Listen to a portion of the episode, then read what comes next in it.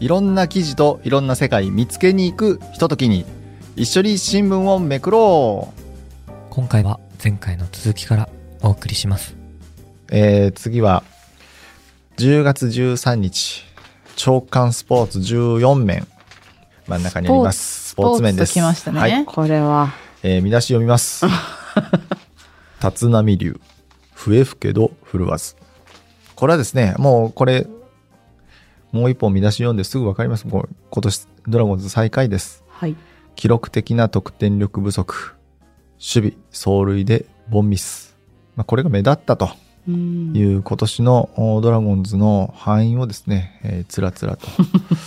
これ、ザーケンさんが見出しつけたの？これはですね、あの僕はこの日あのスポーツ面のキャップといって紙面をこう監修する立場であったんですけど、まあこの見出しに関しては、まあちょっと自分がつけないとなというんで、うん。悪いけどこの見出しにマジ？越見じゃないの？やだな、そいつ。つけさせてよ、現メンバーにつ場の人に。けさせてよ、担当者に。っていうねはいあのーてかもう思いがねてかあのーやっぱ紙面をね組んでくれた編集者もいろんな見出しつけてくれてよかったんですけどでもじゃあ僕はこう思うんだって出した時にいやそっちで行きましょうと、いや、そう言わざるを得ないよね。ね、キャップからそんな言われたらそうね。だから良くないですよねよくないよ。よくないよそれ。はいこれ、笛吹けどってどういうこと？あのー原稿の中でですね、立浪監督いろいろあのー若手に指導したりとか試したんですよね。あのー自分の意思を選手に伝えきれていたかどうかにも低迷した要因の一端はあると。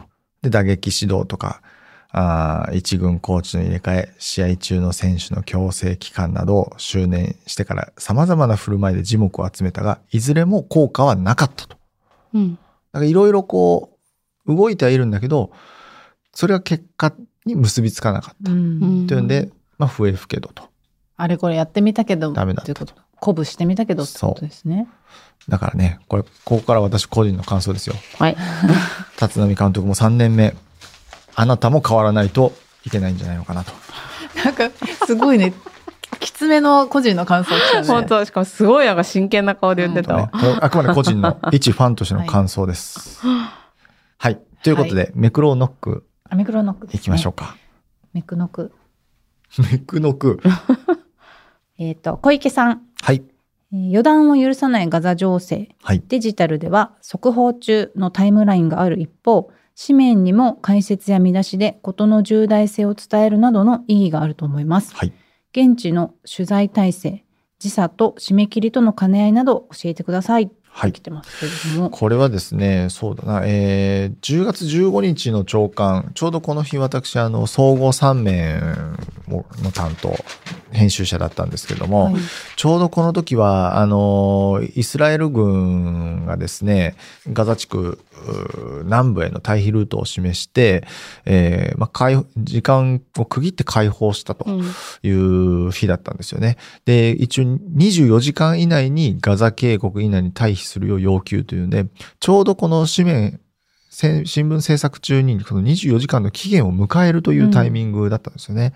で、なんて言うんでしょう、こう、期限を切って避難をしました。という、まあ、その建前というか、我々我々こういうふうにしました。ということで、その自分たちがしこの地上侵攻するっていう下準備をしようとしていた部分で、そうなると、じゃあこの24時間の期限が来たら何が起こるかわからない。いざ、いざ地上侵攻を始めたらどんな風な紙面にしなきゃいけないかっていう、こう2パターン紙面としてはこう構えないといけない。うんうんという部分もあって、ちょうどだから時差が日没の時間をもって動き出すんじゃないかとか、いろんな憶測もあって、じゃあ日没って日本時間の何時だろうとか、日没が6時何分だからそこは日本時間で時差6時間なのか7時間あるから、えっと、それから逆算すると、みたいな、ちょっといろいろこう、なんて言うんでしょう。普段のひとまず今の状況で紙面を作りましょう。でももし事態が動いた時はこうしましょうというので、えーそうですね、こう、編集者側からすると、おーなんて言うんでしょう。まあ、もう緊張感のあるというか、両方構えないといけない。体制ですかね。ちょうどね私この15日の紙面を作る日前日の14日ですよね。はい。で14日の私は遅番っていうデジタルの方のえ夜勤を入ってて夜勤の時って10時午後10時着席して朝の6時までなんですねだからザオケンさんと多分一部業務がかぶっててはい。まさにその退避の期限が切れるっていう時だったんですよ。でデジタルでは、えーと予定校って言うんですけど、うん本当に地上侵攻が始まった場合に速報としてこの原稿を流しますっていうのをあらかじめ国際報道部が用意していてでそれをデジタル配信ができるようにもう準備があらかじめ整えられててもしあった場合にはこの原稿をデジタルには流しますっていうのが決められてるんですね。でそれとは別に本当にあるかどうかわからないしあったらやっぱりたくさん動きが起きてくるのでそのロイターが、えっと、ガザの市街地の様子をあのライブで配信してる YouTube チャンネルがあって、うん。それを見ながらその今大きな動きが起きないかどうかっていうのをこう警戒したりしてで基本的にはその小池さんが言ってくれたこ速報中っていうのはタイムラインって呼ばれてるやつなんですけど刻々といろんな各国の動き例えばあのガザでの動きとかうんイスラエルの動きとか、まあ EU の動き国連の動きアメリカの動きっていうのをこう短い原稿をどんどん積み上げていって新しい情報を上に来るようにしていくっていうのがタイムラインで速報中って見出しと一緒にやってるんですね。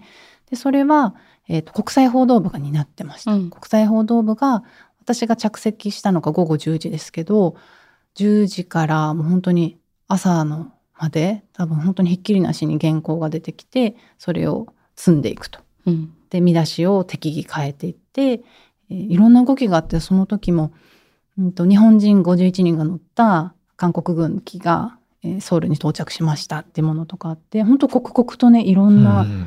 情報が更新されていくのでデジタルはそれに合わせて記事を積んだり配信していったりみたいなそういう作業をしてました、ね。だけどねなんかこのやっぱりさライブ映像を見ながらさ何か起きないかって備えるっていうのは結構心理的にもそうね。辛い、うん。そうですね。あの、しかも何か起きた時っていうのは本当に、やっぱ、まあ、戦争が始まるというか、すごく嫌なこと、ネガティブなことなので、うん。やっぱこう、仕事していても、まあ、良くも悪くも感情を殺さないといけない瞬間でもあるっていう、うん。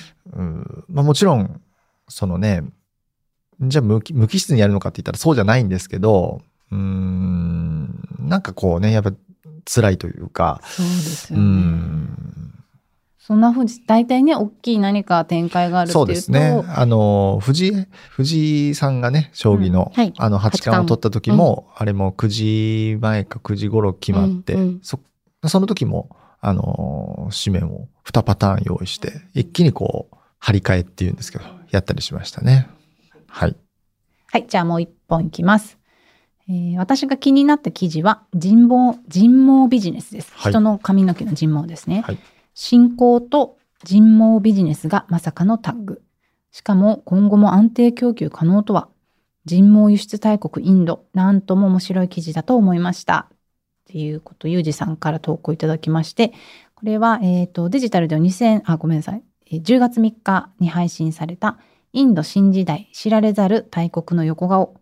毛髪は黒いダイヤ輸出盛況っていう記事でした。はい。これ、紙面でも10月同じ3日ですね。10月3日の国際救命なんですけど、これはあの、インドでもね、あの、髪の毛を、まあ、売るというか、あ毛髪を売ってる。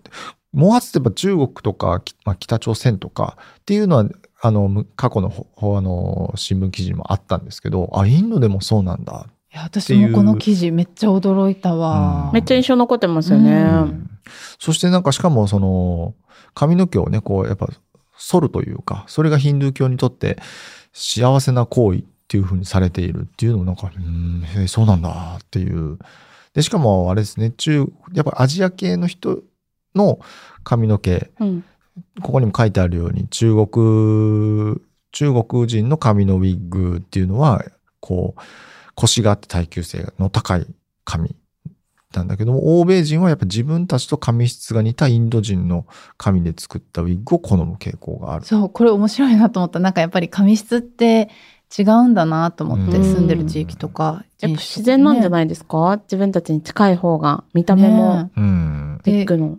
腰があって耐久性が強いのが中国人の髪のウィッグでっていうのもへえそうなんだと思って、うんね、それがまた、1日4万人寺院で、ね、この髪の毛剃ってるっていうのもなかなかすごいなと思って。えだってさこの人この記事によるとインドの商工省によると2022年度の人毛の輸出額は147億ルピー約日本円で247億8000万円ってすごくないですか、うんこのすごい市場規模ね。一大市場というか。黒いダイヤですから。ほんとすごいよね うんこの寺院の収入にもなってるわけですよね。寺の維持管理とか教育に回すって。うんそう確かに最後にね、あの黒髪に対する美意識とヒンドゥー教への祈りが続く限り、人毛輸出大国の地位を維持できそうだ。うんうん神を神に捧げることで我々はエゴを捨てされる。啓発は参拝前の大事な行為なのです。ねえ。そういう信仰と結びついてるってる、ってことなんですねまあ利害が一致してるわけですよね。うんうんその神を捧げたい人がいて、で、それがビジネスにもなるっていう、ウィンウィンだからこそこれだけの市場規模になってるんじゃないですかね。なんかね、い今までのインドのイメージとはちょっとまた違う一面が見られて、見られるとか知ることができた。この連載面白いですよね。うんなんかもうインドの知らないことこんないっぱいあんだなっていうのがいろいろご紹介されてインドます。新時代。やっぱこう、やっぱね、地元に特派員がいて取材してっていう、その強みがね、やっぱここに現れてますよね。はい。というわけで、安田さん、はいよろしくお願いしじゃあます。今週今週で今回のはい。お便りすごい嬉しいお便り届いたって言ったんで、はい、お願いし見ま。ますすね。音佐さんからいつもありがとうございます。宮沢健一さん、安倍智美さん。8月28日の一緒に新聞をめくろうで声欄の紹介をいただいたのをきっかけに初めて送った声への投稿が10月15日付の朝刊に載りました。おめでとうございます。見出しを読むと労働組合期待しますか近寄りがたいから居心地よいへっていう内容で。であの音叉さんの感想を読むとどうせ乗らないだろうと思うまま書いたものが電話取材を経て読みやすく書き直されていました。事前に朝ポキで声の制作過程を聞いていたのがとても役に立ちました。うん。ただ実名で全国に意思表明するのは初めてのことなので未だにドキドキしています、うん。といただきました。嬉しいですね。ありがとうございます。本当に送ってくださったんだ。ね。ねえ。確かにこの SNS でね、自分の意見を発信するともうそれが直接というかもろに返ってきてしまうっていう怖さとかね、そういうのあるんですけど、比較的新聞の声欄って、ゆったりとした言論空間って言ったら変ですけど、うんその時間もその、例えばじ自分の意見が乗りました。で、それに反響があっても、だいぶ日が、日を置いて、まあ冷静な議論じゃないけど、いろんな視点をまたし議論がね、こう盛り上がる人もあるし、今回もすごくね、うんああ、そういう見方もあるんだっていうふうに思い、思ったし、そう。でこの投稿私も実際にあの読んだんですけどエピソードがねいろいろ本当細かくちゃんと書かれてあって、うん。面白いしあなんかこんな風に感じたことが変わったんだなっていうのうんうん。がすごくよく伝わるうん。投稿になってて、そうそんな投稿でしたね。だから目に留まったんじゃないですかね。うん。こういう編集部の方に。うん。ねなんかねちょっと一部を読むとこのローソンに加入加入するかっていう時にあの、まあ、近寄りがたいイメージが当初あったんだけど、えー結婚を控えていた私は祝い金につられて加入しましたとか この辺りとかもすごいわかるなっていうのはあったりしてそうですねすごい率直な感想で面白いですよね。面白かったんでぜひ皆さん10月15日付の声欄もチェックしてみていただきたいなと思います。はいね、嬉しいですね。嬉しいもうがきっかけで投稿していただいたって。なんかここのオピニオンフォーラムって声欄のところの右上に書いてあるんですけど、まあこのフォーラム機能ってあのいろんな人が投稿してくださって、でそれをこういろんな声を紹介することによって、あこんな考え方あるんだなとか、あこんなエピソードもあるんだっていうふうに、まあ、考えさせられるコーナーだと思うんですね。それが、あの、まあ新聞読んでくださってる方、読んでくださってない方も様々でいいと思うんですし、いろんな人がこうやって投稿してくれることで、より深みのある議論が生まれるかなというふうに思うので、朝ポキきっかけでっていうふうに言っていただけるのがすごく嬉しいです。や嬉しいねえありがとうございます。ありがとうございます。ありがとうございます。もうどんどね、これからも。もう。次もまたお待ちしておりはいます。。ありがとうございます。嬉しかったです。ありがとうございます。はい。では次、お猿の古舞町さんから、新しい BGM 素敵ですね。こういう音源は無料サイトで探すのでしょうか真田さん自作の ES もありますよね。毎回メクロの配信を聞いてると生配信を聞きたいなと思うんですが、火曜が祝日になることはめったになくて、今のところがチャンスがないので残念です。ってことで、新しい BGM 選んだのザワケンさんですよね。おしゃれな。これも夜な夜な仕事の後に選びました。もう。あれ沼るんですよね、本当結沼に構ね、い落ちるの。ろんな。答えないですもんうね。ん。だから何がいいのかなんか違いが分かんなくなってこなわかった？かんない。ね、実際にその、喋ってる、その、番組というか配信に合わせて聞いてるわけじゃないので、うんうんうん。どれだと合うのかなどうかなっていうのは確かに思いましたけど、まあこれもね、えいやありがとう。でも本当あの3本でしたっけ候補挙げてくれてたんですけど、どれもおしゃれで、えこれ本当宮沢さんチョイス？と思ったもん。シャレオツいやいや、本当にね、それはあの何でも曲使っていいっていうんだったら僕の大好きなボーイの曲とかね、使いたかダメった。でしょ。絶対に著作権があるからうんそうビーブルーのそのイントロとかね、使いたかったけど、それはね、やっぱあかんよ。あかんといはいうこと。で、お金払わないといけませんよ。ダメですか。はい。で、お猿の振る舞いもちさんが、安田さんがシーミーのお墓参りの話をされていましたね。中国の留学生から生命施設の話を聞くことがありますありますが、年に1回だったように思います。沖縄のシーミーは年に2回あるとしたら、名前は中国式、実施方式は日本の彼岸のの行事に近いのかなと思いました。うん誠に申し訳ございません。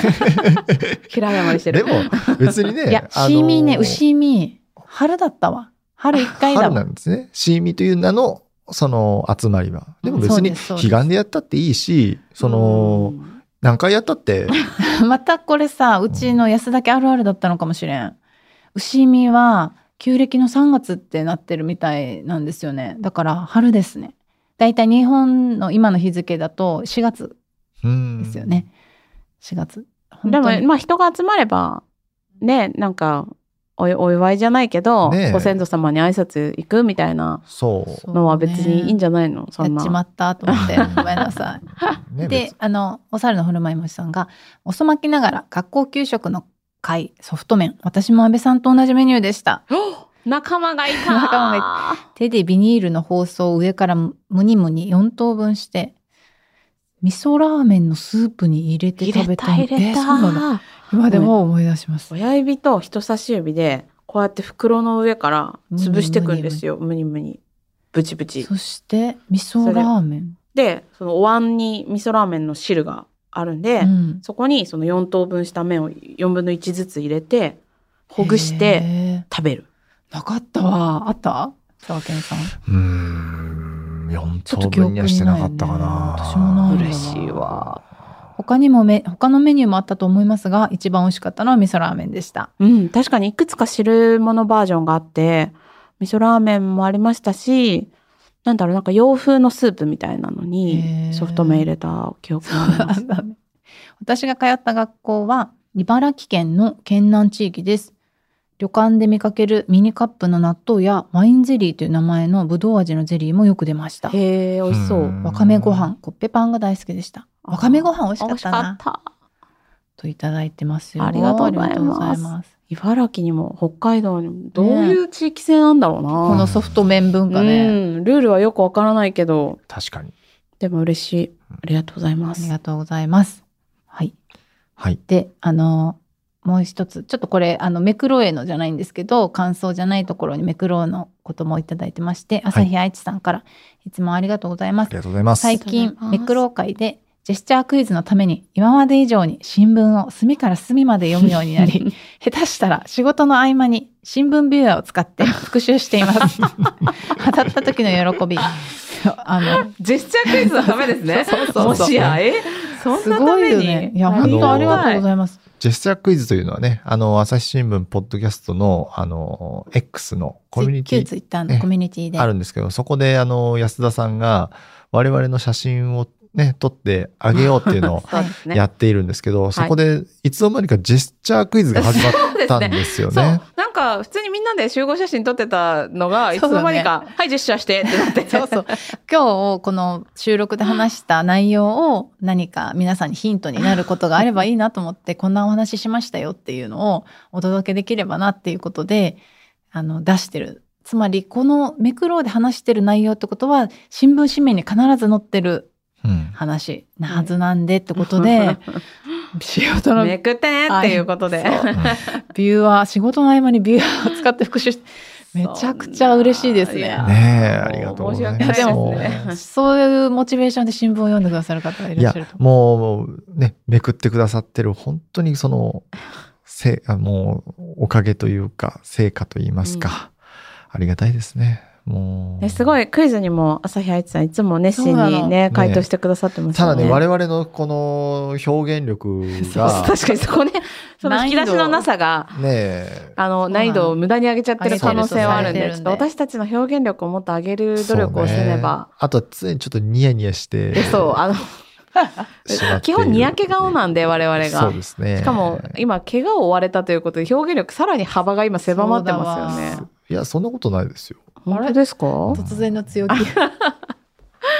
どこにでも何でもやりますから。今日は何しましょうね。はい楽しみですね。今日も皆さん、はい、よろしくお願いします。ということで、ありがとうございました。はい。ということで、あのーちょっとね、配信のスケジュールとか、あ、そうですね。ご迷惑おかけしちょます。っと、あの、変わってしまいましたけども、うん引き続き、あのー聞いていただけるとね、嬉しい。ちょっとニュースがね、あのーちょっと前のニュースになってしまいますけれども、おーね、めくるのもちょっとそんな昔の新聞撮ってないよっていう人いるかもしれないですけど、紙面ビューアーというものもありますので、はい。ぜひ、あの、一度これを機にね、紙面ビューアーた試して、あの、購読されている方でしたら、あの、申し込みするだけですぐ無料で。無料で見られますので、はい。ぜひ、宣伝です。よろしくお願いいたします。